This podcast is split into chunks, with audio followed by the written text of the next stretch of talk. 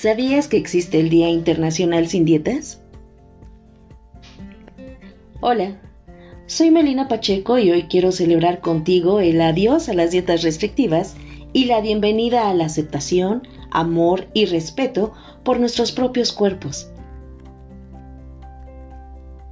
El Día Internacional sin Dietas surge en 1992 gracias a Mary Evans Jones, feminista y escritora que padeció anorexia que en una entrevista para la televisión acordó junto a la audiencia celebrar el Día Internacional sin Dietas el 6 de mayo. En su entrevista, ella mencionó haber visto un programa de televisión en el que las mujeres se sometían a intervenciones quirúrgicas para bajar de peso. Lo que abrió su conciencia al ver que los cuerpos deseados, los que marcan el estandarte de belleza de la sociedad actual, son muy difíciles de lograr y generan en la población un objetivo muchas veces inalcanzable, orillando a las personas a someterse a intervenciones quirúrgicas, fuertes restricciones alimentarias y extenuantes rutinas de ejercicio para lograr el efecto deseado. Lo que detonó contundentemente su participación activa a favor de la diversidad de cuerpos fue el caso de una chica de 15 años que se suicidó por sufrir burlas derivadas de su peso.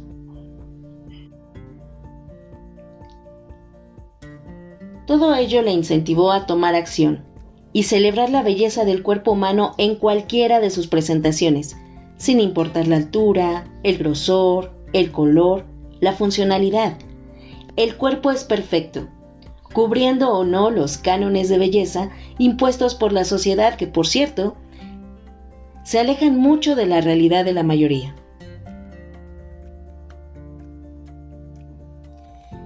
De aceptación a la diversidad corporal, de aceptación propia.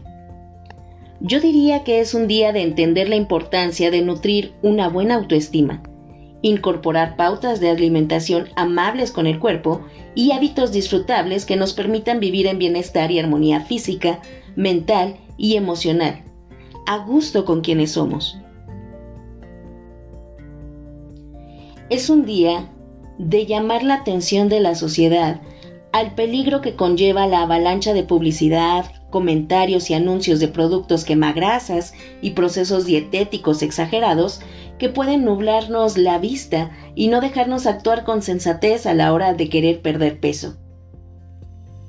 Y que sin una base de hábitos saludables son no solo una pérdida de dinero, sino lo más importante, una pérdida de salud para quienes los consumen es un día para alertar acerca de la importancia de ponerse en manos de auténticos especialistas de la salud que diseñen un plan de acción a tu medida.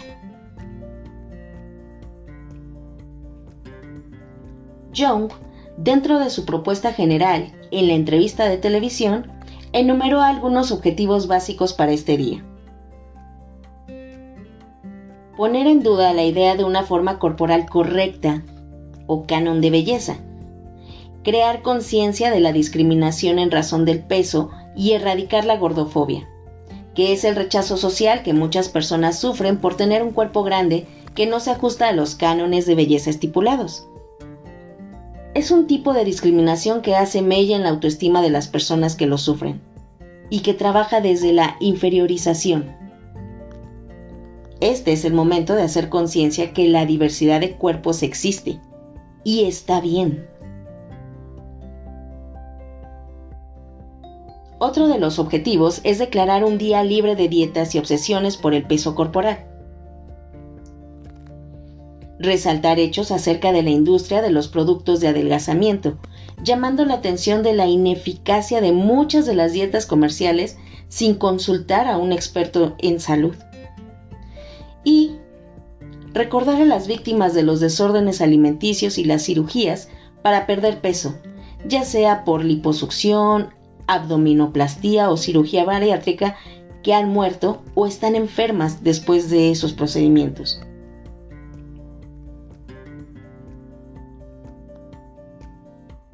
En ese contexto, durante su entrevista, John consensuó junto a la audiencia celebrar el Día Internacional sin Dietas el 6 de mayo, fecha que eligieron solo por la proximidad del día. Tras esa entrevista, grupos feministas del Reino Unido celebraron el Día Internacional sin Dietas.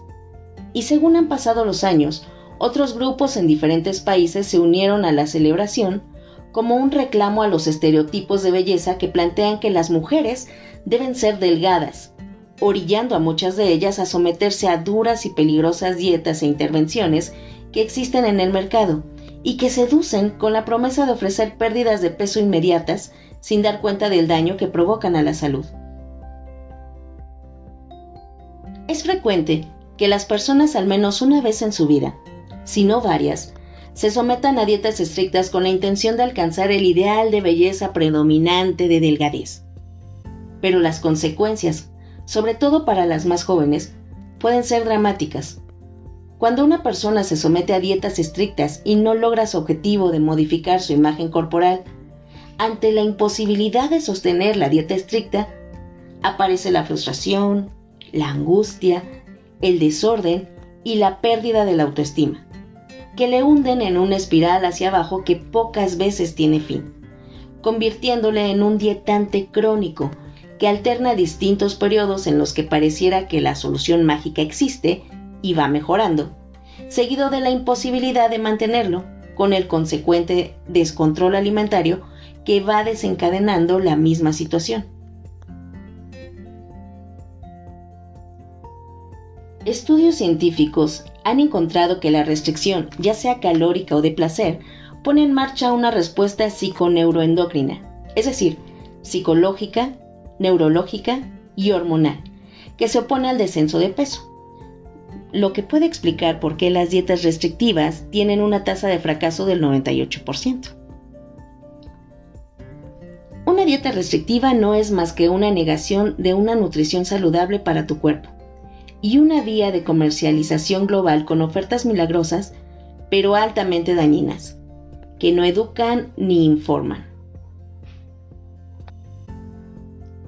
Se realizan casi siempre sin control médico, basándose en mitos sin sustento nutricional, prometiendo pérdida acelerada de peso con un plan estándar para todos.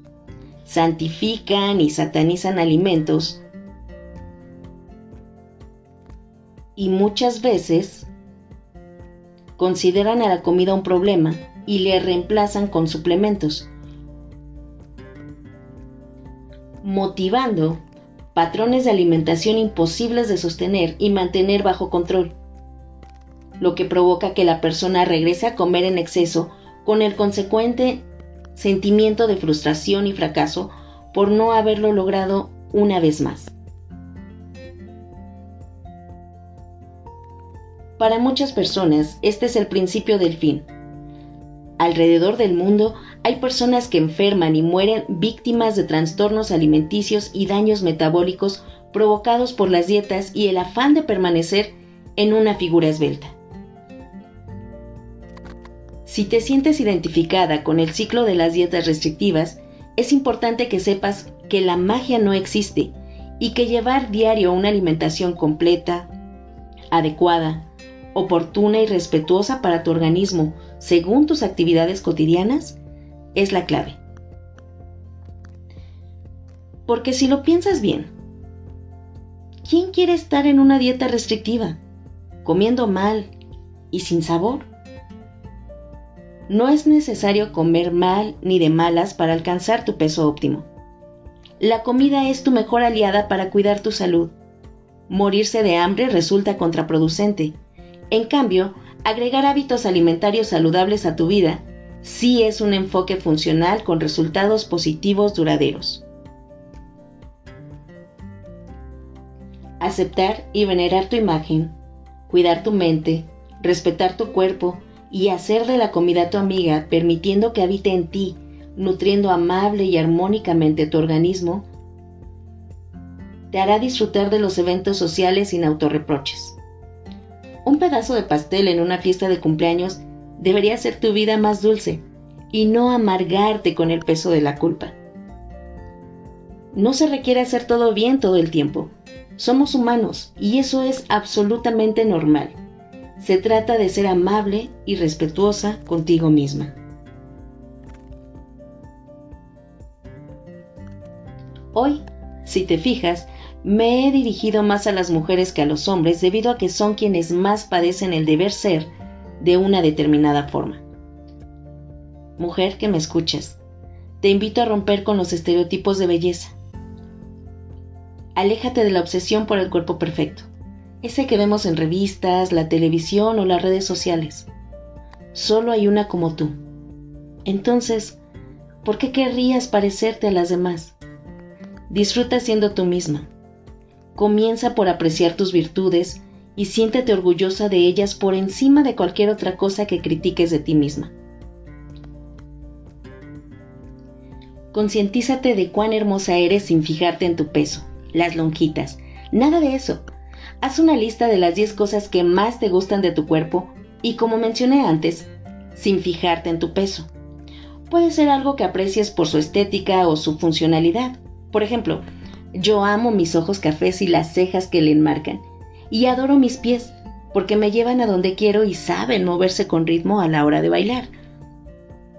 ¿Tú qué aprecias de ti?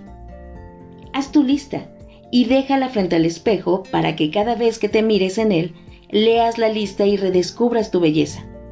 Con el tiempo, vas a ver que comenzarás a añadir más cosas a tu lista y te sentirás muy agradecida con lo que ves en el espejo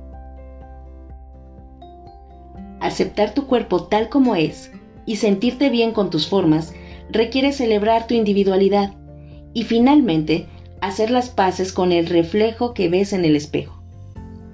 Descríbete de forma positiva y evita usar palabras negativas que destruyan tu amor propio.